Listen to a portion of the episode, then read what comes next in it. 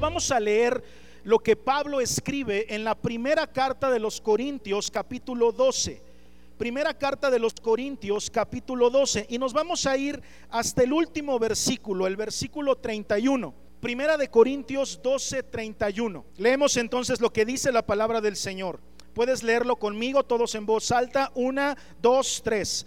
Procurad pues los dones mejores, mas yo os muestro un camino aún más excelente. El nombre de esta serie es Un camino aún más excelente. Tú puedes escribir en tus notas, el título de esta serie se va a llamar durante todo este mes, vamos a estar hablando sobre un camino aún más excelente. Ese es el título.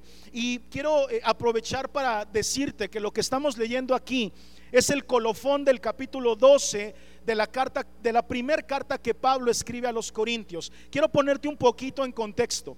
Esta carta Pablo le escribe con la intención de corregir algunas situaciones que estaban pasando en la iglesia de Corinto, algunos, eh, algunas situaciones y lo que Pablo pudo haber considerado algunos desórdenes. Y entonces escribió esta carta con la intención de corregir cosas que estaban pasando en la iglesia. Y el capítulo 12 es un capítulo hermosísimo. De hecho, en esta congregación le hemos dedicado tiempo al estudio, eh, no a la predicación, sino al estudio del capítulo 12 de, de Primera de Corintios, porque es un capítulo hermoso.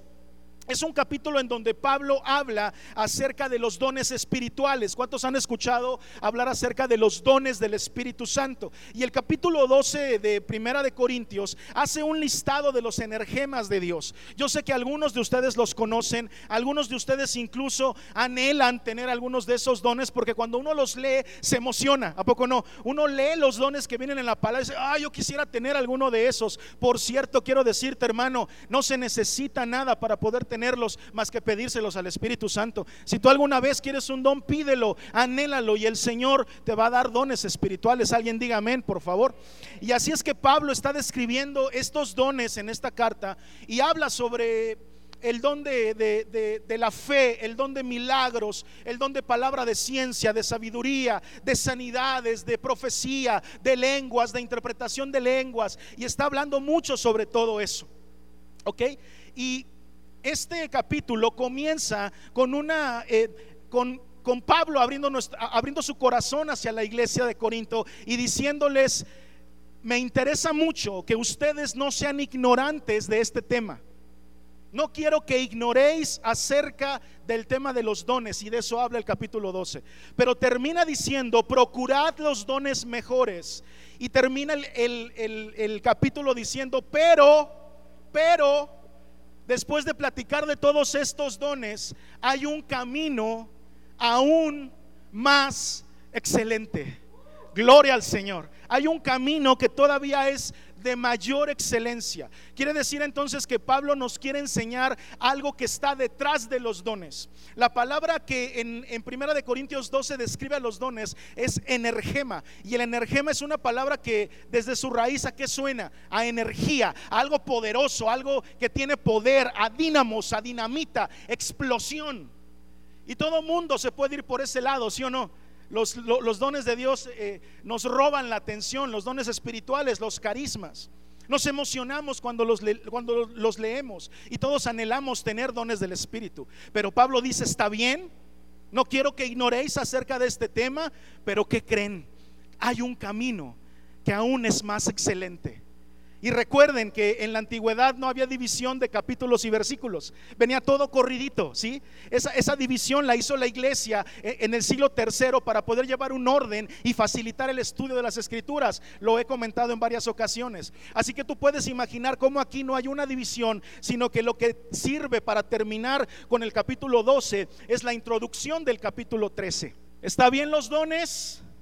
Pero yo tengo un camino de mayor excelencia que les quiero enseñar, un camino aún más excelente. Y entonces empieza Primera de Corintios 13, en donde nos enseña este camino que tiene aún más excelencia. Lo podemos leer si, si me haces favor y podemos ir a este capítulo que estoy seguro que lo has leído más de una ocasión, que se lee en las bodas, que se lee siempre en la congregación y en la iglesia Pero Pablo dice, este es un camino de muchísimo mayor excelencia, un camino más excelente. Lo leemos juntos, ¿les parece bien?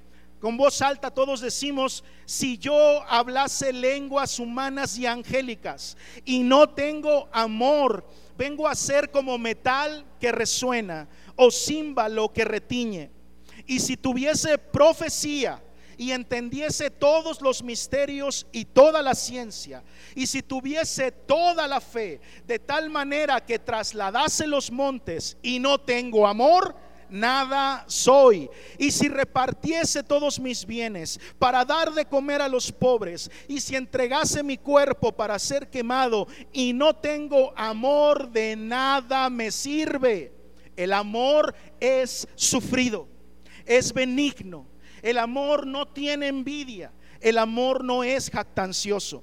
No se envanece, no hace nada indebido, no busca lo suyo, no se irrita, no guarda rencor, no se goza de la injusticia, mas se goza de la verdad. Todo lo sufre, todo lo cree, todo lo espera, todo lo soporta. El amor nunca deja de ser. Pero las profecías se acabarán y cesarán las lenguas y la ciencia acabará. Porque en parte conocemos y en parte profetizamos. Mas cuando venga lo perfecto, entonces lo que es en parte se acabará. Cuando yo era niño, hablaba como niño, pensaba como niño, juzgaba como niño. Mas cuando ya fui hombre, dejé lo que era de niño. Ahora vemos por espejo oscuramente, mas entonces veremos cara a cara, aleluya. Ahora conozco en parte, pero entonces conoceré como fui conocido. Y ahora permanecen la fe, la esperanza y el amor, estos tres. Pero el mayor de ellos es el amor. Dale un aplauso bien fuerte al Espíritu Santo, aleluya. Qué hermosa palabra. Gloria a Dios. Por eso Pablo es uno de los escritores más fructíferos del Nuevo Testamento, creo que el más, el que escribe más eh, parte del Nuevo Testamento. Y es que como te estaba diciendo, Primera de Corintios 2 es muy famoso por el tema de los dones. Y todo el mundo quiere que se enseñe y, que, y, que, y cómo se practican y cómo se obtienen y cómo se ejecutan. Y yo quiero don de sanidad, yo quiero don de profecía, yo quiero don de lenguas. Y entonces ahí termina Pablo diciendo, hay un camino mejor, hay un camino de mayor excelencia que te quiero enseñar. Quiero decirte que sí hay mucho poder en los dones. Pablo los describe como energéticos, energemas. Él mismo está aceptando, sí, hay poder en los dones. Pero después dice, este camino de mayor excelencia lo tienes que comprender, porque la ciencia va a pasar. Y no se está refiriendo a la ciencia del mundo, se está refiriendo al don de ciencia que, se, que había descrito en el capítulo anterior. La profecía va, va a pasar, las lenguas cesarán. Va a llegar un momento en donde todos los dones se van a acabar. Y lo único que permanece es la fe, la esperanza y el amor. Ese es un camino de mayor excelencia. Yo estoy seguro que tú recuerdas la historia de tres cerditos que decidieron construir una casa cada quien y que entonces decidieron hacerla de diferentes materiales y de diferentes formas. Algunos se fueron por la, bueno, uno se fue por la sencilla, ¿te acuerdas? Hizo su casita de palitos y paja. ¿Cuántos lo recuerdan? El otro, que era un poquito más esforzado, entonces ocupó un material un poquito más resistente. ¿Qué hizo? ¿Se acuerdan de qué lo construyó? ¿No? De adobe, adobe, madera, Pero el tercero, el tercero se esforzó y el, tercero construyó.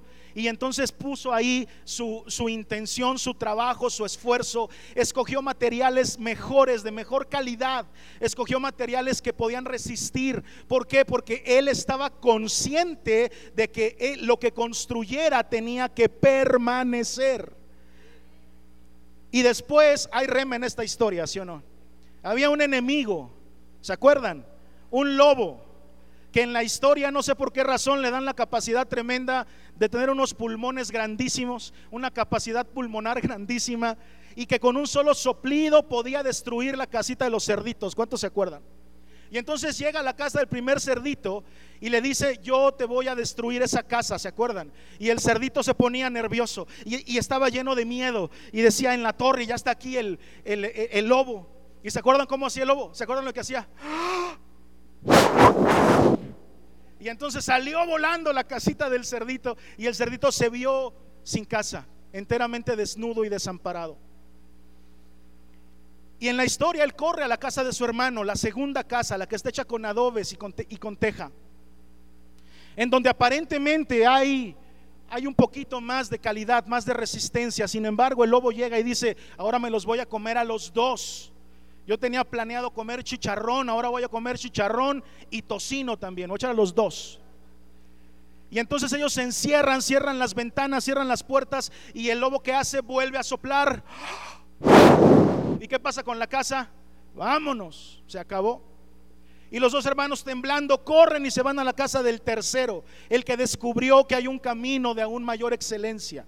Un camino que te lleva a entender que hay materiales que permanecen, materiales que no se van a acabar nunca, que hay cosas que no van a pasar, que van a permanecer, que no se van a destruir. Este cerdito venía a vid le habían enseñado a construir bien. Sabía que no podía construir su casa. Cuando tú ves en la Biblia construcción de casa, cuando tú ves que Jesús dice, bienaventurado aquel que construye sobre la roca, ¿sí o no? Jesús lo enseña, Él lo dice. Cuando tú, cuando tú veas en la Biblia la palabra casa, inmediatamente ponle ahí tu nombre. Sí, el simbolismo bíblico, cuando veas una casa, está hablando de la vida del ser humano. Entonces dice, bienaventurado el que construye su vida en la roca firme que soy yo, Cristo Jesús. Así que este cerdito tenía esa revelación en su, en su, en su mente, en su espíritu. Yo quiero decirte, no podemos construir una vida cristiana basada solamente en los dones. Corremos demasiado peligro eso es lo que Pablo quería enseñarle a los corintios. Esta serie se llama Un camino aún más excelente. El camino de la fe, el camino de la esperanza y el camino del amor. Cualquiera se iría luego, luego por el tema del amor, sí o no, pero vamos a estudiar los tres. Este día nos corresponde estudiar el tema de la fe. Hoy tú puedes poner tema número uno, fe. Es lo que vamos a estudiar hoy. La palabra dice, ahora estos son los que permanecen. La palabra permanecer que se ocupa en el original griego, ¿qué crees que quiere decir? Eh, eh, agárrate de la silla porque va a salir volando ahorita que te lo diga. La palabra que se ocupa para permanecer es la misma que se ocupa para casa, habitación o recinto. ¡Guau! La misma palabra, ahora permanece. Cuando Pablo habla de permanecer y pone ahí ese, concepto, habla sobre la construcción de una vida, la construcción de una casa, la construcción de la obra de Dios, la construcción de la iglesia misma. Tu vida, hermano, como una piedra viva de este templo, debe de estar construida sobre la fe, la esperanza y el amor. No por cuántos dones tú tienes, sino por cuánta fe, cuánta esperanza y cuánto amor hay en tu corazón. Eso es lo que nos va a permitir edificar una iglesia que tampoco cree por supuesto que creemos en los dones, por supuesto que los anhelamos y anhelamos la llenura del Espíritu Santo y que se manifiesten en nosotros los dones que tengan que manifestarse. Gloria al Señor. Creemos en la obra del Espíritu Santo. Pero no basamos nuestra vida de iglesia, nuestra vida como hijos de Dios solamente en eso. En esta serie vamos a empezar a caminar por este camino que dice Pablo que permanece. Este camino tiene esta característica. Es un camino que no pasa. Tú quieres construir cosas que duren. Quieres que lo que tú construyas permanezca. Que no sea derribado por los vientos del enemigo, por los vientos de un lobo que quiera venir a destruir. Tú quieres que lo que construyas permanezca. Tienes que empezar a cambiar de camino. Y empezar a caminar por este camino. Lo que vamos a empezar a estudiar. El camino dice aquí fe, esperanza y amor. Por supuesto que el colofón es maravilloso y lo vamos a reservar para la tercera lección y terminaremos hablando sobre la preeminencia del amor. Pero el camino de excelencia incluye las tres. No puedes quitar de ahí la fe y no podemos quitar de ahí la esperanza. Fe, quiero decirte, todos tenemos una medida de fe. Romanos 12:3 dice lo siguiente. Romanos capítulo 12 versículo 3 dice, digo pues, por la gracia que me es dada a cada cual que esté en vosotros, que no tenga más alto concepto de sí que el que debe tener, sino que piense de sí con cordura, conforme a la medida de fe que Dios repartió a cada uno. Quiero decirte, todos los seres humanos tenemos una medida de fe. Todos los seres humanos, creyentes o no creyentes, cristianos o no cristianos, tenemos una medida de fe. Aún el incrédulo que dice que no hay Dios pone su fe en objetos, en personas, en sistemas, en teorías, pero todos creen, todos creemos en algo. Porque nos ha sido dada una medida de fe. Pero solamente no, no, debes de confundirte y decir, bueno, todos tienen fe. Solamente la fe en Jesús salva. Eso tiene que quedarte muy claro. La, diferencia entre la fe de los incrédulos y nosotros es que la fe que nosotros tenemos nos ha salvado. Porque no se trata de nuestra fe, si, porque esa toda la tienen. Tú puedes decir, pastor, es que yo tengo mucha fe, felicidades, todo el mundo la tiene. Felicidades, todo el mundo tiene mucha fe. Bueno, todo el mundo tiene una medida de fe. Pastor, yo tengo mucha fe, todos tienen. Lo importante no es saber que tú tengas mucha o poca fe, sino en dónde la pones. ¿Puedes escribir eso, por favor? No importa la cantidad de fe, importa sobre quién se pone. Cuenta la historia que había un par de hermanos que crecían en un, bosque cercano entre, entre las, entre la, em, ¿cómo se llama lo que divide un país de otro? Se me fue la palabra la frontera, gracias, eh, eh, en un bosque cercano a la frontera de Estados Unidos y Canadá. Y en los inviernos había un lago cercano que siempre se congelaba. Y el hermano mayor le encantaba patinar en ese lago. Y entonces él, esperaba cada invierno con emoción para ponerse los patines y irse al lago a esquiar. Y su hermano menor quería hacer lo mismo, anhelaba hacer lo mismo, veía a su hermano haciendo, eh, eh, patinando en ese lago y le daban ganas, ansias de poder hacer lo mismo que su hermano. Porque lo veía divertirse, lo veía de un lado para otro y, y, el hermano decía, de eso debe de ser muy divertido, pero hay algo que me impide hacerlo, a mí me da miedo que el hielo se rompa y entonces yo caiga al agua helada. Un miedo muy genuino, ¿no? Cualquiera de nosotros nos podría pasar. Y entonces le dijo a su hermano, ¿cómo le haces? Y él dijo, no te preocupes, no pasa nada, el hielo no se va a romper, ponte los patines, vente conmigo, yo te enseño. Él con mucho miedo se puso los patines por primera vez y le temblaban los pies, hermano, así mira. Daba el primer pasito en el hielo y parecía Bambi. ¿Cuántos vieron Bambi? Se le abrían las patitas, ¿no? Y con mucho miedo iba, pero ¿sabes qué? El hielo por el que iba pasando estaba grueso. El hielo por el que él iba pasando tenía una, un, grosor que no se rompía con el peso del niño. Y sin embargo ese día su hermano que tenía toda la experiencia, que no tenía miedo, que no que sabía que nada iba a pasar, cometió el error de pasar por hielo delgado. Y el hielo delgado se rompió y el hermano de mucha experiencia se cayó. Hermano, yo quiero decirte, ese es un ejemplo de la fe. No importa la cantidad de tu fe, no importa que los primeros pasos los des con miedo, no importa que te sientas inseguro, no importa que digas, no sé lo que va a pasar, tengo muchísimo miedo, no importa esa actitud, lo que importa es que, es, que camines en el hielo grueso que es Jesucristo. Donde pones tu fe es lo importante, no qué tan seguro te sientas. La fe está sobre quien la ponemos. Tú caminas sobre el hielo grueso, nunca te vas a caer, nunca te va a faltar nada, aún porque estés con miedo, aplaude al Señor, aunque estés lleno de miedo. Lo importante no es eso.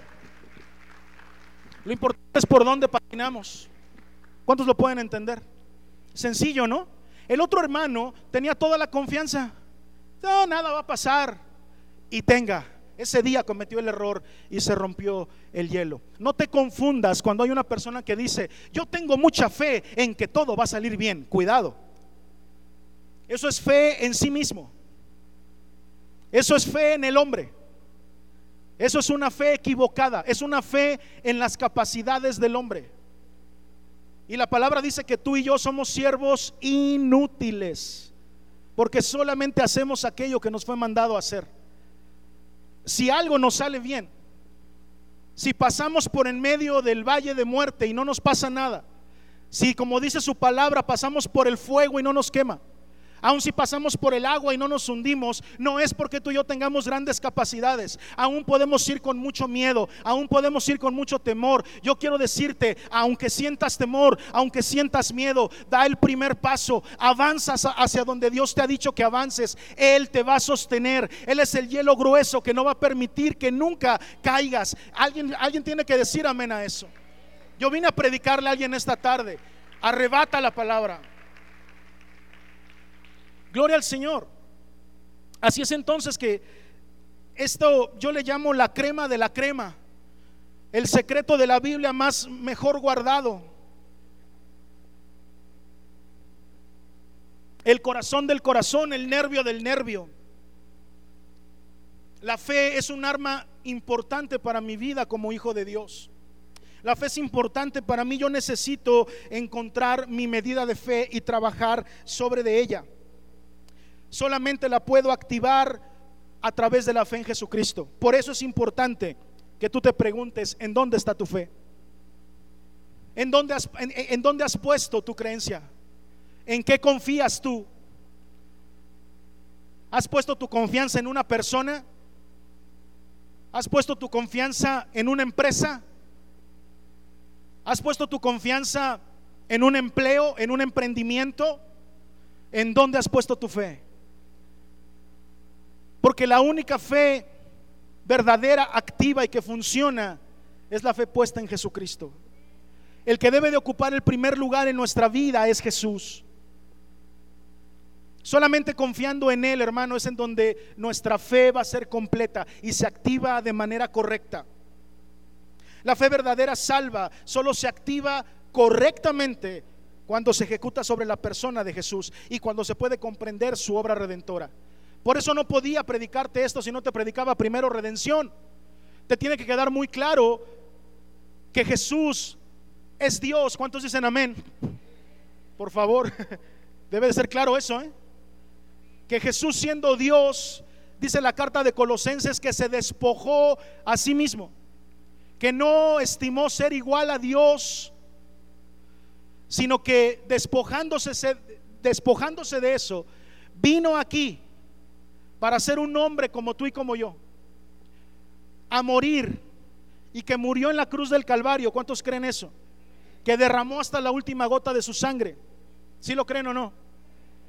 Que fue sepultado y que al tercer día resucitó y que después ascendió a los cielos y que desde ahí se encuentra reinando a la diestra de su Padre.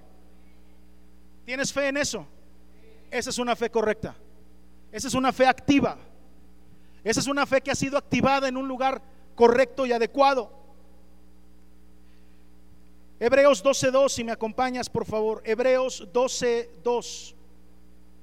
Dice lo siguiente. Puestos los ojos en quién? Puestos los ojos en... Ahora dilo con fuerza. Puestos los ojos en... En Jesús. El autor y qué? Consumador de la fe, el cual por el gozo puesto delante de él, Dios mío, el gozo puesto delante de él, no entiendo eso. Qué cosa tan hermosa. El autor y consumador de la fe, el cual por el gozo puesto delante de él sufrió la cruz con gozo, menospreciando el oprobio y se sentó a la diestra del trono de Dios. Él es el autor de la fe. Yo quiero decirte, tienes una fe grande, tienes una fe que crece, tienes una fe fortalecida. Él es el autor de esa fe. De primera instancia, Él puso la fe en tu vida. Y eso te va a llevar por una vida de fe, una vida de dar pasos proféticos de fe que te van a llevar a donde crees a Él mismo. La fe, déjame y te digo un principio que debes de anotar. La fe solamente te va a servir aquí. La fe solamente te sirve aquí en la tierra. ¿Sabías eso? Cuando lleguemos a, la presencia del gran trono blanco, cuando lleguemos a la puerta del cielo, la fe se va a quedar en la puerta. ¿Por qué? Porque ya no la vas a necesitar, porque ya vas a ver a Jesús cara a cara. Es aquí donde se necesita, donde no lo vemos, que necesitamos la fe de saber que Él es real. Y eso es lo que nos está empujando todos los días a vivir una vida creyendo que Él es real. La fe la necesitas aquí. Ya cuando lleguemos allá, hermano, allá la vamos a dejar en la entrada. Allá va a estar San Pedro, ¿no? Llavero en mano. ¿Eso es doctrina cristiana? Llavero en mano y por el otro lado, deposite aquí su fe antes de que pueda pasar. ¿no? Algunos van a llegar con una cantidad de fe, ahí no cabe. Y otros van a llegar con una monedita. ¿Sí se está entendiendo eso? Aquí está la fe. Aquí está la fe, sí, pero así chiquita o así grandota, es una fe que te va a llevar a esa puerta. Deposita aquí su fe. No dice mínima cantidad de fe. No. ¿Cuántos saben que la inmadurez no es pecado? La inmadurez no te saca del cielo. La fe pequeña no te saca del cielo. Si no, imagínate lo que hubiera pasado con el ladrón que estaba al lado de Jesús. Jesús le, pudo haber dicho, de cierto, de cierto te digo que hoy estarás conmigo en el paraíso si es que tu fe es más grande que un grano de mostaza. Si no, no. ¿Le dijo eso? No, ¿verdad? Le dijo, estarás conmigo hoy. Con poquita fe, con mucha fe, no importa. Lo importante es sobre quién le estás poniendo. Y tú me has reconocido a mí como el Hijo de Dios. Eso te da entrada. Aplaude al Señor fuerte. Gloria a Dios. Por lo tanto, si Él es el consumador de la fe, entonces Él cumplirá sus promesas en mí. La fe me lleva a saber que yo creo, sí creo, pero por la fe que Él puso en mí. ¿Ok? ¿Sí queda eso claro? Yo creo en Jesús por la fe. Pero ¿dónde crees, ¿de dónde crees que vino esa fe? De Él. Quiero dejar muy claro este principio teológico.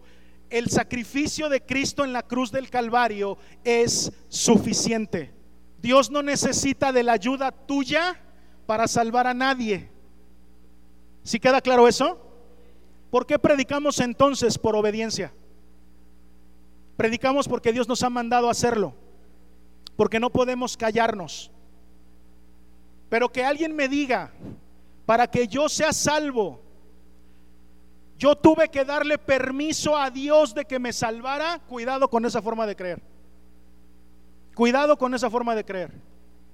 Yo tuve fe para ser salvo. Entonces la salvación ya dependió de ti, ya no del sacrificio de Jesús. ¿Sí queda claro o no? El sacrificio de Cristo en la cruz fue suficiente. Él no necesita de mayor chalán para poder hacernos salvos ni de tu decisión ni de la mía. Pero pastor, la palabra dice que si confieso con mi boca, yo lo leía y está en Romanos 10, ¿sí o no está? Sí, pero Él es el autor que te da la fe para poder creer en Él y confesar que Él es tu Padre, que Él es tu Rey. Él te da la fe. Él es el autor. Entonces yo empiezo a creer en Él porque Él me dio la fe para creer en Él. Él me da la fe para caminar este camino creyendo por fe que Él va a consumar la propia fe que yo tengo. Eso quiere decir que yo estoy consciente, seguro de que Él va a cumplir las promesas que alguna vez me hizo. Esa es la fe activa. Entonces, el Espíritu Santo tiene una labor en mí. ¿Cuántos lo saben? Recordar todas las cosas que Jesús enseñó. Eso dice el Evangelio de Juan. Por lo tanto, una vida de fe tiene que ver con caminar sabiendo que hay cosas que yo todavía no veo, pero que las voy a ver. No porque yo declare, no porque yo diga, no porque yo crea, sino porque Dios es fiel para cumplir sus promesas en mí. Y Él ha dicho cosas de mí increíbles y de ti increíbles. Por fe te digo, no por motivación, por fe te digo, tienes un destino de gloria vas para un lugar hermoso, vas a estar bien en Cristo Jesús. Todas las promesas en Dios son sí y amén. Alguien tiene que arrebatar esto. Nada te va a faltar. No estás desamparado. El amor de Dios está contigo. Él siempre te va a cuidar. ¿Sí? Ahora, a ver, no le tengamos miedo a la palabra decreto y digo, ¿no? No, no, no la satanicemos. Estoy haciendo un decreto. Estoy diciendo que esto es real, pero no estoy inventando cosas, sino estoy diciendo lo que la Biblia dice. Todo lo que te acabo de decir de ti, lo dice la Biblia. La Biblia dice todo lo que yo acabo de decir, que Él te cuida, que Él te ama, que Él nunca te va a desamparar, ahí es donde se activa la fe. Hay cosas que puede ser que yo todavía no las vea, pero yo sé que Dios las ha prometido y Dios las va a cumplir en mi vida. No, todavía no lo veo, pero Dios está trabajando en eso. Así que a mí me corresponde creer, avanzar, saber que Dios está conmigo y que lo que hoy no veo alguna vez, mis ojos lo van a ver. Por fe yo lo creo. Alguien aplauda, alguien diga amén, alguien haga ruido. La fe aumenta y crece, apunta a eso, mi fe crece. Romanos 10, 17 dice lo siguiente, apunta, mi fe crece. Romanos 10, 17 dice lo siguiente, así que la fe es por el oír y el oír por qué?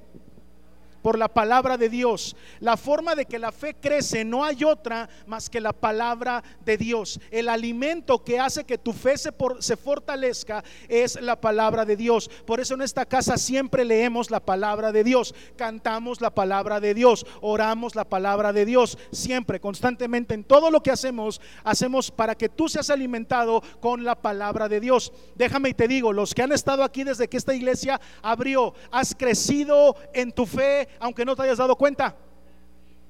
Tu fe ha sido fortalecida, tu fe ha crecido, aunque no te hayas dado cuenta. Cada vez que te cito para una capacitación o el domingo que aquí todos adoramos al Señor, tú sales con una fe más fortalecida, no porque seamos la mejor iglesia, sino porque aquí se predica la palabra de Dios. ¿Cuántos lo pueden entender? Día a día, tarde a tarde, domingo a domingo, tú puedes sentir cómo Dios te empieza a hablar sobre cosas que antes no te hablaba, te empieza a guiar por caminos que antes no te guiaba, empiezas a darte cuenta de que tienes cosas que cambiar. Alguien, por favor, levante la mano, diga amén, porque yo estoy pensando que la palabra de Dios es la que verdaderamente transforma, no la predicación de un pastor, sino la palabra poderosa que sale de la boca de Dios, es la que transforma al hombre, le hace saber que tiene conciencia para identificar sus pecados y entonces uno se empieza a transformar, uno quiere cambiar por causa de que no quiere herir el corazón de Dios. Por eso un pastoreo correcto es el pastoreo que te lleva al Señor, te alimenta de su palabra, te hace crecer todos los días, insisto, aunque no te des cuenta. Ah, yo bendigo la vida de los pastores que usan los púlpitos para predicar palabra de Dios. Palabra del Señor, Biblia.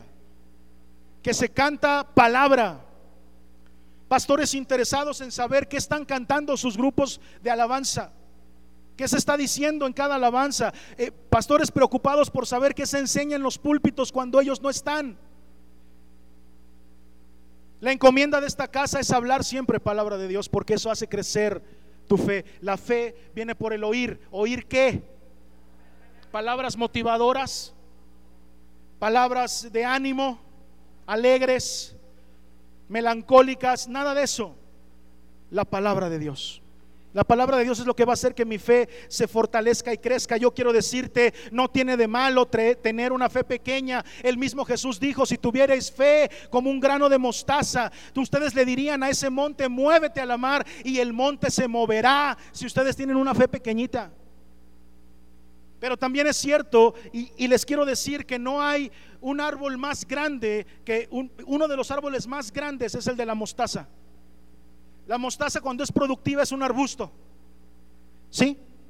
Y a los productores no les conviene que crezca, la dejan chiquita como arbusto. Pero en la naturaleza, si ese arbusto lo dejas crecer, se convierte en uno de los árboles más grandes que hay. Búscalo en, en el Google, San Google. Googlealo. Te vas a encontrar uno de los árboles más grandes de la creación, hermoso árbol gigante. Eso quiere decir que la comparación que hizo Jesús no la hizo a la ligera. A lo mejor tendremos un, granito de mostaza de, de fe pero si escuchamos la palabra, si caminamos con el Señor, si creemos en lo que Él nos dice, entonces la fe crecerá y después no será un grito de mostaza, será un arbusto que produce y que va a producir al mil por uno. Y después de eso será un árbol, gigante que no se va a poder arrancar de la tierra, de cual, del que cualquier persona quisiera tomarse. Una fe tan grande que algún día te verán. Yo vine a predicarle a alguien, algún día te van a ver y van a decir: Yo quiero una fe como la de esa mujer, yo quiero una fe como la de ese varón pero no por ti, sino por la palabra de Dios que habita en tu corazón. Aleluya. Así que nosotros tenemos que ver en fe. Todo lo que es de Dios tiende al crecimiento. No por una situación, insisto, de números o de voluntad de un hombre, sino porque la fe naturalmente nos lleva al crecimiento. Así que tu fe alimentada por la palabra de Dios tiende a crecer.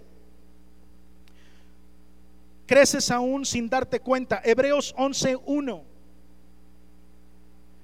Hebreos 11.1 dice, es pues la fe la certeza de lo que se espera y la convicción de lo que qué?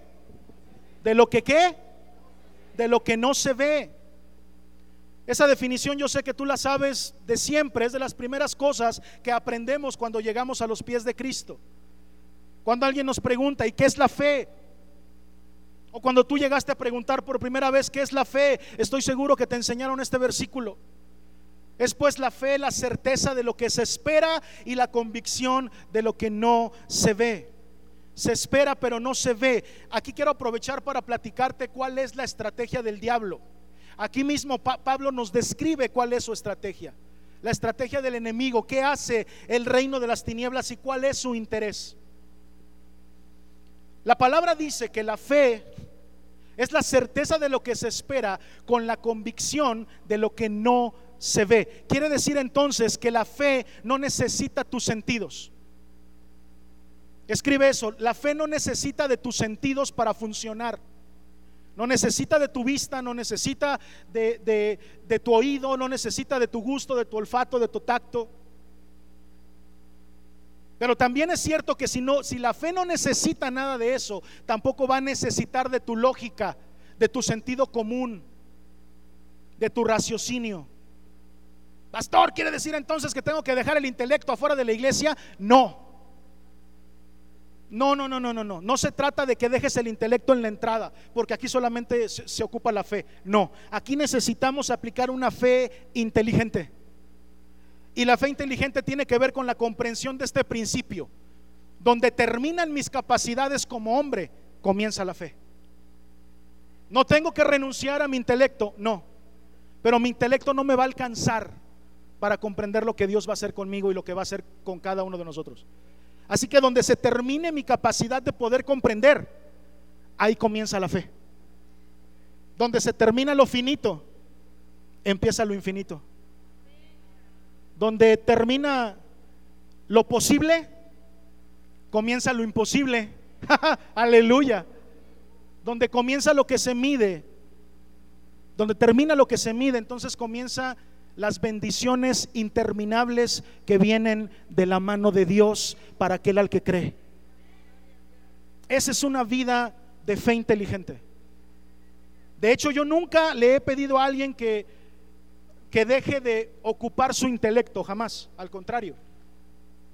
Poco intelecto te, te, te alejan de Dios, pero mucho intelecto te hacen al final darte cuenta que la única respuesta lógica a todo esto es que Dios es real y existe. Poca ciencia te aleja de Dios, mucha ciencia te convence de que Dios es real. Así que nunca abandones tu intelecto, nunca abandones la idea de que tu, tu, fe y tu intelecto no, no se llevan. Sí se llevan, pero son complementarios. Tu fe te sirve para creer donde el intelecto tiene dudas. Por eso tu fe no necesita de tu sentido común. Mira, yo, yo, yo, mi, mi sentido común y mi raciocinio me dicen que yo no puedo caminar por el agua. Pero mi fe dice, quítate que ahí te voy. Y vámonos. Mi fe me dice, mi, intelecto me dice que yo no puedo decirle a las olas que se detengan. Pero mi fe dice, quítate porque tú no sabes cómo, no puedes. Y con fe, lo imposible se vuelve posible. No sé cómo, no lo entiendo, pero tampoco necesito entenderlo. Los milagros de Dios ocurren ¿Qué tú creías que le íbamos a estorbar a Dios? Isaías dice, la diestra de Jehová es poderosa y no hay quien estorbe su mano. Isaías, luego les paso el versículo. Está en el, en el capítulo 60, si no estoy equivocado. La diestra de Jehová es poderosa, no hay quien le estorbe. 60 o 61. Luego les paso esa, esa cita. Entonces, como mi fe no necesita ver, no necesita de los sentidos, de mi sentido común, yo debo de comprender que la fe es una herramienta que trae las cosas invisibles a lo visible. Por eso Dios dijo, hágase la luz y se hizo la luz. Hágase la tierra y el cielo y se hizo la tierra y el cielo. Porque Él es el autor de la fe, ¿sí o no? Él es el autor, Él maneja la fe como una sustancia. Una sustancia que para ti, para mí sí es invisible, pero que nos ayuda a traer cosas del reino invisible hacia lo visible. Y cuidado con lo que estoy enseñando, porque muchas veces nosotros nos estacionamos en las cosas. Eso es parte de nuestra fe, pero no es una fe completa. ¿Qué quiere decir eso, pastor? Que sí, la fe puede traer existencia cosas que yo no había visto. Un ejemplo de eso lo he vivido muy de cerca con Steven, con muchos de ustedes, pero con Steven en particular porque recientemente algo estábamos haciendo, no me acuerdo qué hijo, y nos encontramos la bocinita del primer culto, de la primera reunión, ¿te acuerdas? Y me dijiste, mira, con esta bocinita empezamos. Y, y entró nostalgia, ¿no? Dijimos, qué padre. Ahora por fe, te puedo decir que en ese momento, que no había cosas, tuvimos la fe para verlas. Y empezamos a servir como si ya estuvieran. Por eso es que la proactividad que enseñé en la serie pasada no sirve de nada si no tienes fe. Porque si solamente eres proactivo te vas a cansar algún día. Qué hermosa es la palabra de Dios. O sea que la proactividad que te enseñé la, la serie pasada tienes que sumarle fe. Aquellos que se, acuerdan de la, serie pasada, es siempre en primera persona, siempre en tiempo presente, siempre de manera material. Ahora súmale fe. Porque si no le pongo fe, yo puedo ser muy proactivo. Yo puedo hacer siempre las cosas bien. Pero va a llegar un momento en que me voy a cansar. ¿Te has cansado alguna vez? ¿Has puesto tu fe en ti mismo? ¿Has puesto tu fe en tus capacidades? ¿Has puesto tu fe en los sistemas, en, en las estructuras? Pero si tú tienes visión, si tú tienes fe, si tú tienes fe en el Hijo de Dios, entonces nada te va a detener. Comprender este principio de que las promesas se van a cumplir tarde que temprano te hace un cristiano invencible, un cristiano que no se desanima. Un cristiano que a pesar de que pase lo que sea, vas a permanecer porque sabes de la existencia de un camino más excelente que permanece, que no tiene que ver con las emociones, porque no tiene que ver conmigo, tiene que ver con el Dios poderoso en el que yo creo. Eso hace a un cristiano invencible. ¿Quieres ser indesanimable? Esa es una palabra, no sé si exista, pero la pronuncié bien. ¿Quieres ser indesanimable, que nada te desanime? Entonces deja de poner tu fe en el lugar incorrecto. Deja de poner tu fe en un hombre, en una iglesia, en una estructura y empieza a creer en el Dios todopoderoso, en el Dios que bajó del cielo, que dio su vida por ti. Empieza a cambiar tu fe, muévela de lugar. Y entonces cosas poderosas van a pasar. La fe sirve para traer las cosas invisibles hacia el mundo visible. Por eso la fe que permanece alineada en Jesús produce milagros. Hebreos 11:6, vamos avanzando, por favor. Hebreos 11:6. Pero sin fe es imposible. ¿Qué? Agradar a Dios. Pero sin fe es imposible agradar a Dios. ¿Por qué crees? Porque es necesario que el que se acerca a Dios crea que le hay, crea que Él es, en el griego que Él es el ente, el que existe. Es decir, que es necesario que aquel que se acerca a la iglesia crea que aquí se va a encontrar a Dios cara a cara, que Dios es real, que Él existe, que Él es. Es pues la fe, es la misma palabra que le hay, es el mismo principio. La, la, fe existe porque Dios existe, Él es real. No es mi fe la que me hace producir una deidad en la cual yo creo, porque yo, yo simplemente creo que así es, sino es porque existe un Dios poderoso que yo tengo fe en Él. Es al revés. Es porque Él existe que yo tengo fe. Es su veracidad la que hace mi fe verdadera. Es su existencia real lo que hace real mi fe. No es al revés, no se confundan. Sepan defender su fe cuando es cuestionada allá afuera. Es que todos los hombres tienen fe en algo y tú la tienes en ese Dios. No, es al revés, papito. Porque Dios es real en mi vida. Porque estoy seguro de que, estoy más seguro de que Él es real que las cosas que yo puedo palpar y sentir, que es más real que el aire que yo respiro, es por lo cual yo tengo fe en Él. Él es el autor de la fe, no yo. Él la puso en mí, gloria a Dios.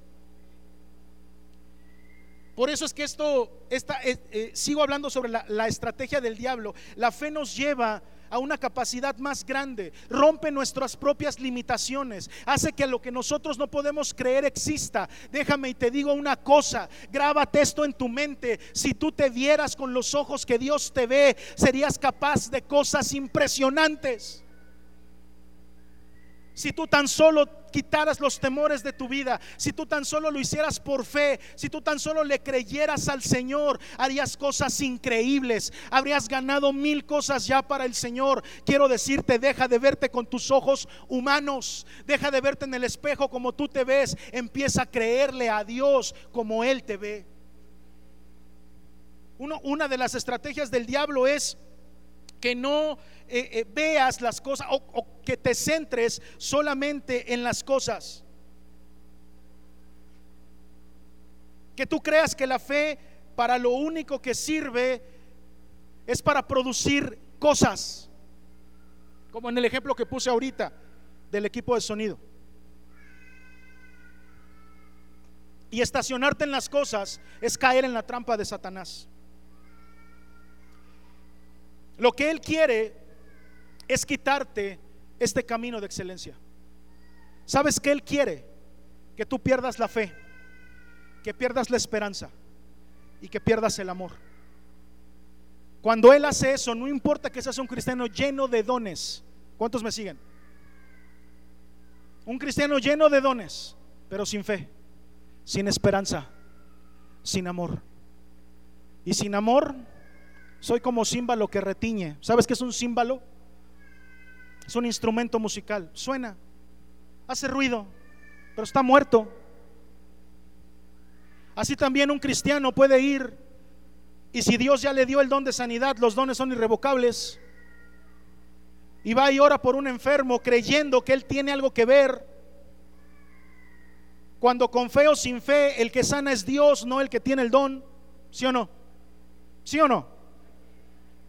Pero este va amargado, ya va sin fe, sin esperanza y sin amor, está completamente muerto. Es como un címbalo que retiñe, suena, pero está muerto. Por eso el capítulo dice, címbalo que retiñe, hace ruido. Y si hay cristianos que van y hacen milagros y hacen ruido, pero están muertos por dentro. Porque lo que el diablo quiere es arrebatarte la fe, la esperanza y el amor. Lo que a él le interesa es que tú dejes de creer. No les pase esta cita a los chicos, no la busquen. El Evangelio de Lucas en el capítulo 8 habla sobre las cuatro tierras. ¿Cuántos se acuerdan de eso? La semilla sembrada en cuatro tierras diferentes. En el, en el versículo, no me acuerdo, búsquenlo en el capítulo 8. Hay un versículo que habla sobre la tierra en donde viene un pájaro y se roba la semilla. ¿Se acuerdan de esa? La de las zarzas, la del el camino árido, este, y la buena tierra, pero hay una en donde el, pájaro viene y se roba la semilla. ¿Qué significa ese pájaro? El diablo, Satanás, que viene y se roba la semilla para que nada crezca ahí. Si algo le interesa al demonio, es robarte la fe. Mira, te lo voy a poner de esta forma. Cuando Tú, te puedes pelear con Satanás por tu carro, tu casa, eh, porque a veces Dios eh, eh, permite que Satanás ataque las posesiones de un cristiano. Y, tú te puedes pelear con el diablo, no hay problema, te doy permiso. Suelta mi casa, suelta mi carro y Dios te va a dar la victoria y vas a tener las cosas porque el, diablo no tiene poder sobre los hijos de Dios. Dale, dale, está bien, sí. Pero no puedo ser irresponsable y no enseñarte que eso no es lo único. Porque si eso llegara a pasar o no, si llegaras a ganar esa batalla o no, o si el Señor decidiera simplemente que no recuperaras las cosas que, Satanás ha tocado, al final de cuentas la Biblia nos habla de personas que habiendo recuperado sus cosas o no, permanecieron con la fe. Porque lo importante es que tu fe no sea tocada, no si las cosas permanecen o no. Job siendo dueño, rico de, de animales, de terrenos, de, casas. Satanás le pidió permiso a Dios, ¿cuántos lo saben? Y dijo, te alaba porque le has dado todo y lo proteges de todo. ¿Y qué le dijo Dios? Dale, toca lo que tú quieras. Primero, ¿qué tocó?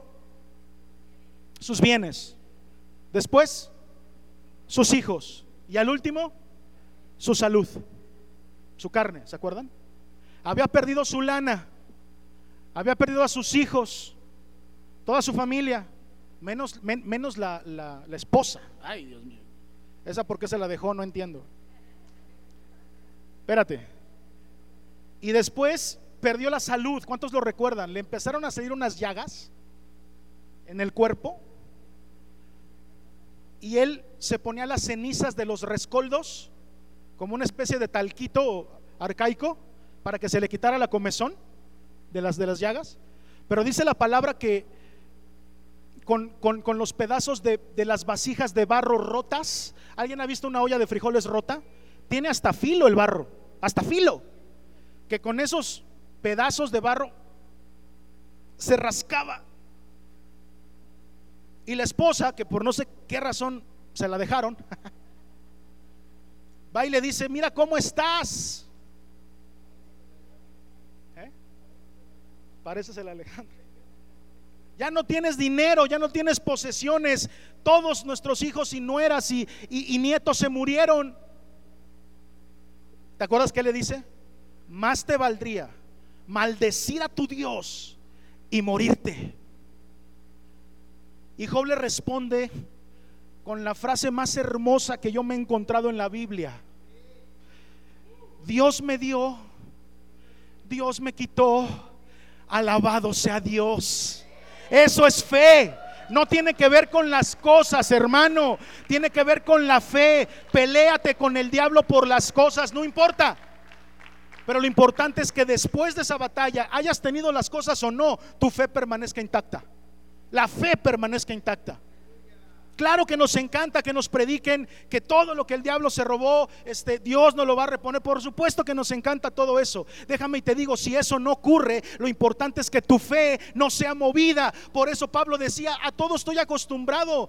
sé, sé andar en la abundancia y sé andar en la escasez, porque yo no ando perdiendo el tiempo en las cosas si están bien, si no están tan bien, vamos caminando, gloria al Señor, qué forma tan hermosa de vivir. Y yo voy caminando por la vida, viendo a mi Señor de frente, caminando hacia Él. Por aquí me encuentro cosas hermosas, gloria a Dios por las cosas hermosas. Me encuentro por un lugar en donde hay escasez, gloria a Dios por la escasez. Gracias Señor por todo lo bueno, gracias Señor por todo lo malo. Yo tengo una fe que no se distrae con las cosas, mi fe está puesta en ti, yo camino directo. Ese es un arma poderosa porque al diablo le importa que dejes de creer? Porque el diablo no le tiene miedo a las cosas. El diablo no le tiene miedo a ese piano. Y está bien chulo. Nos esforzamos por adquirir un buen piano con lo que todos ustedes aportan. Y compramos un buen piano, hijo. El diablo no le tiene miedo a ese piano. Ah, pero lo que pasa con un hijo que cree Ah, eso es diferente. Si algo le causa pavor al diablo, es un cristiano que le cree a Dios.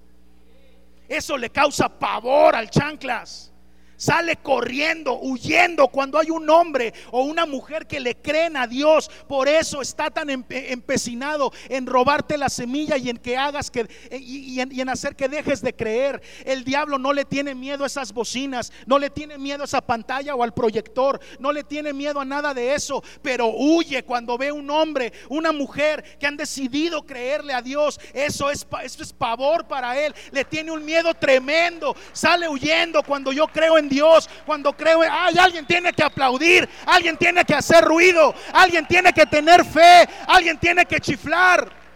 Aleluya. Si nos esforzamos porque queremos un templo bonito, pero no es lo principal para nosotros.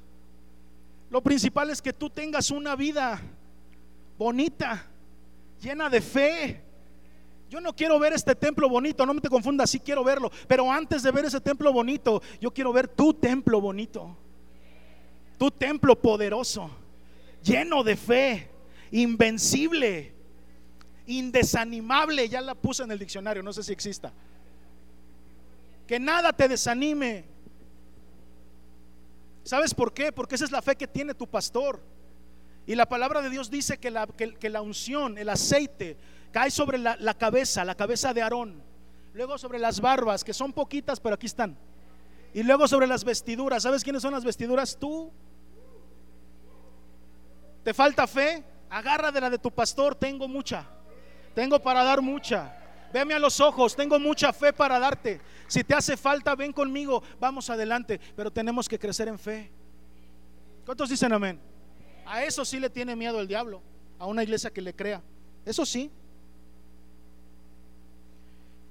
Entonces, pues yo me voy a quedar con la fe, que se enfoque en las cosas, sacar del reino invisible cosas visibles, llenar de este, este reino de cosas visibles que ni me voy a llevar, ahí se van a quedar. Eso no sirve de nada, todo se queda. Gracias hermano. Nada permanece. He aquí, permanecen la fe, la esperanza y el amor. Un camino mucho mejor, de mayor excelencia, que nos enseña lo que verdaderamente no podemos perder. Pastor, ¿y en qué te basas para todo esto? ¿En qué te basas para decir que el diablo no le tiene miedo a ese piano cuando probablemente sí le tenga miedo a ese piano? ¿De dónde sacas que no le tiene miedo al piano? Primera de Juan 5:4, estoy por terminar. Primera de Juan 5, versículo 4. Porque todo lo que es nacido de Dios vence al mundo. Y esta es la victoria que ha vencido al mundo. Nuestro teclado, nuestro sonido, nuestro templo, nuestras sillas, nuestras pantallas, nuestro... Eso no le tiene miedo el diablo. Pero si algo vence al demonio, es un hijo de Dios que se levante con fe, que entienda que el arma más poderosa que puede tener no son los dones, que si bien los procuramos, ya lo dije, este que te habla procura los dones espirituales. No sé cuántos tengo, pero no los ando contando. ¿Hablo en lenguas? Sí, sí hablo en lenguas. ¿Todo el tiempo? No. A veces el Espíritu me da que hable en lenguas, a veces no. Muchos vienen a mí con sueños, pastor, ¿qué significa esto que soñé? Y les he dicho, en la Biblia no existe el don de interpretación de sueños, existe el don de palabra de ciencia y de sabiduría, que es el que Daniel usó para decirle a Nabucodonosor lo que había soñado. Y me baso en eso, no sé si tengo ese don, pero trato de esforzarme en decir, yo creo que el Señor te está hablando tu vida de esta forma y esta forma, cuando vienen a mí con sueños. Sanidades, uy, no sé si tengo el don. No sé. Pero me encanta orar por los enfermos. Me encanta. He visto milagros. He visto artritis reumatoides regenerarse.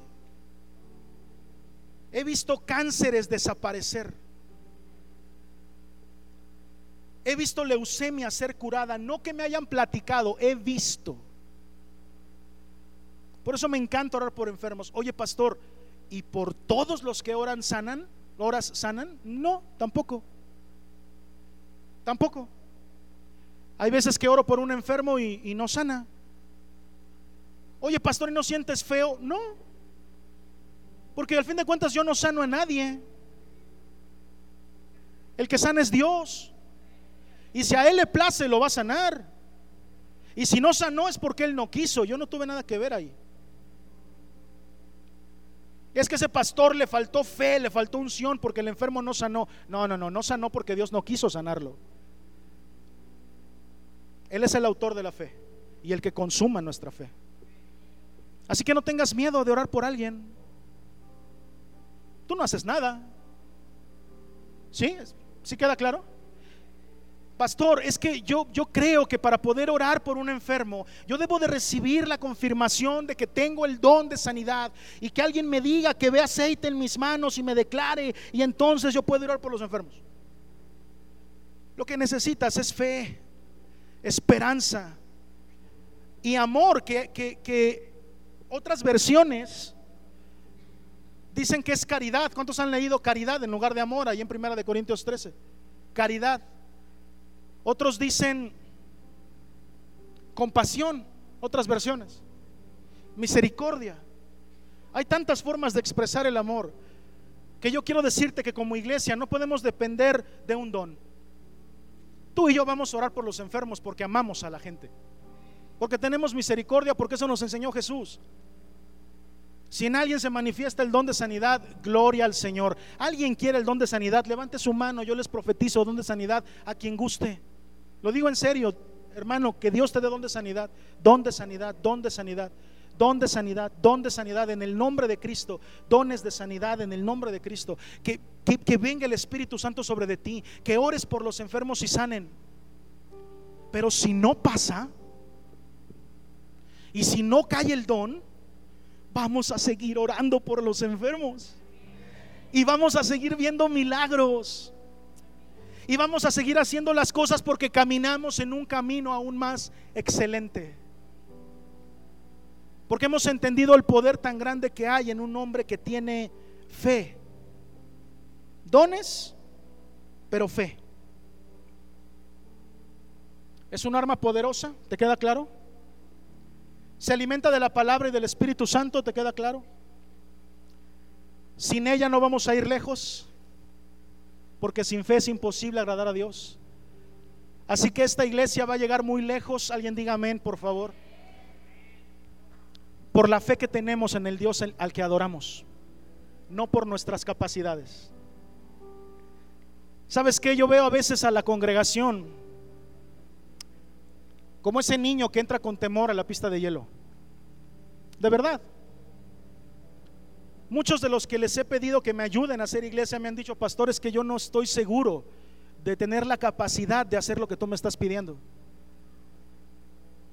Y los veo así entrando al hielo así con, nomás porque el pastor me dijo, pero, y si se rompe y si... A muchos de ustedes los he visto con dudas. ¿Será que yo tengo la capacidad? Probablemente no. Yo también a veces dudo de tener capacidad para pastorear, pero no lo hago por mis capacidades. Lo hago porque tengo fe en Cristo y porque sé que Él es el que hace las cosas. Entonces no son capacidades, ¿no? es fe. Así que si tu pastor te pide algo, ten fe. Lo vas a poder hacer. A veces le hablo a Steven y a Haas y les digo, vamos a grabar un disco. Vamos a sacar producciones de beat. Vamos a hacer una banda que bendiga el nombre de Cristo, que, sea reconocida porque impacta a su sociedad a través de letras. Vamos a componer canciones. Dios les va a dar canciones, se lo he dicho a Haas, se lo he dicho a Jimena. Empiecen a escribir. Y cuando estoy haciendo eso los veo y se me quedan viendo así con una cara de, ¿qué se fumó el pastor? De, ¿De dónde saca? No tenemos capacidad para poder hacer eso. Que el pastor no tiene ni idea de lo que se necesita para producir una canción. Imagínate un disco. Pero veo las cosas que no son como si fueran. Camino. Y sé que voy a ver sus promesas cumplidas. Apenas tuve una capacitación con los líderes de Grupo Vida. Y hablamos y les dije, se va a multiplicar la palabra de Dios de una manera poderosa en esta iglesia y en esta ciudad. Así lo dice la palabra, así lo aprendimos. Primero viene multiplicación de la palabra y por consecuencia multiplicación de, personas, de discípulos. Y también se me quedaban viendo como diciendo, ¿de cuál habrá fumado este hombre el día de hoy? Pero yo creo lo que dice la palabra, tengo fe en lo que dice la palabra.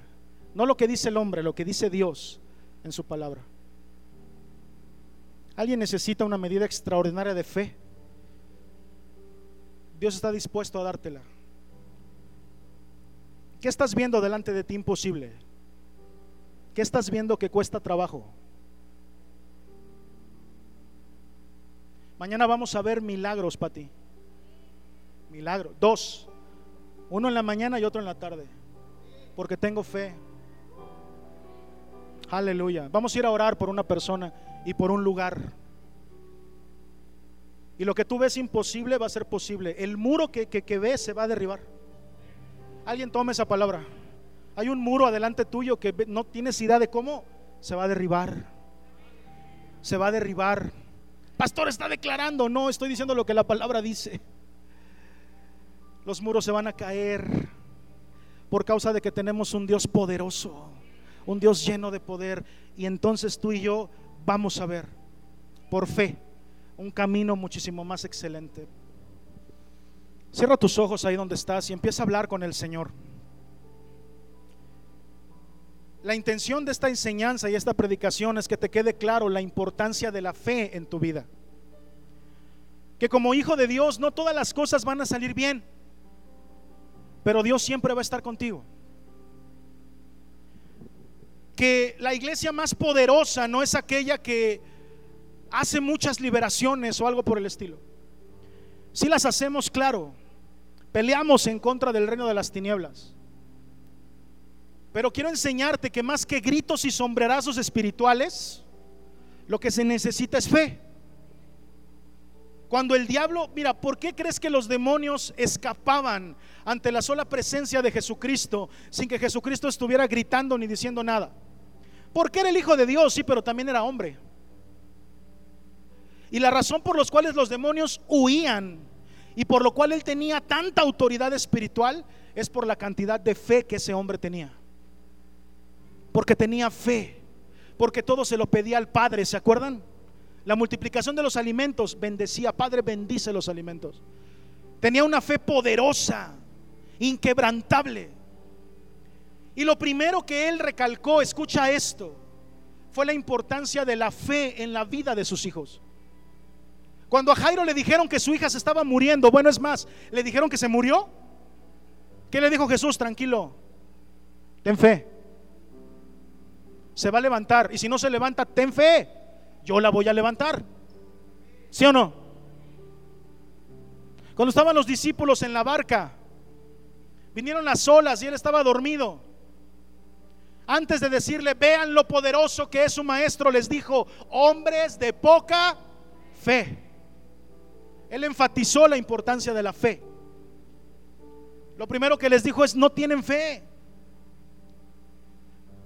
Cuando Lázaro murió, ¿se acuerdan que, que, su hermana Marta y María vinieron y le reclamaron y le dijeron, tu amigo, tu amigo Lázaro murió, si tú hubieras llegado no hubiera muerto? ¿Y qué les dijo él? Hey, tengan fe. El que crea en mí, aunque esté muerto, vivirá. Y las hermanas dijeron, sí, ya sabemos que Él va a resucitar eh, en, el día postrero, estaban en su teología. Y Él quería enseñarles una, un arma más poderosa que el don de la resurrección. Su persona. Él enfatiza la importancia de la fe. Cierra tus ojos ahí donde estás.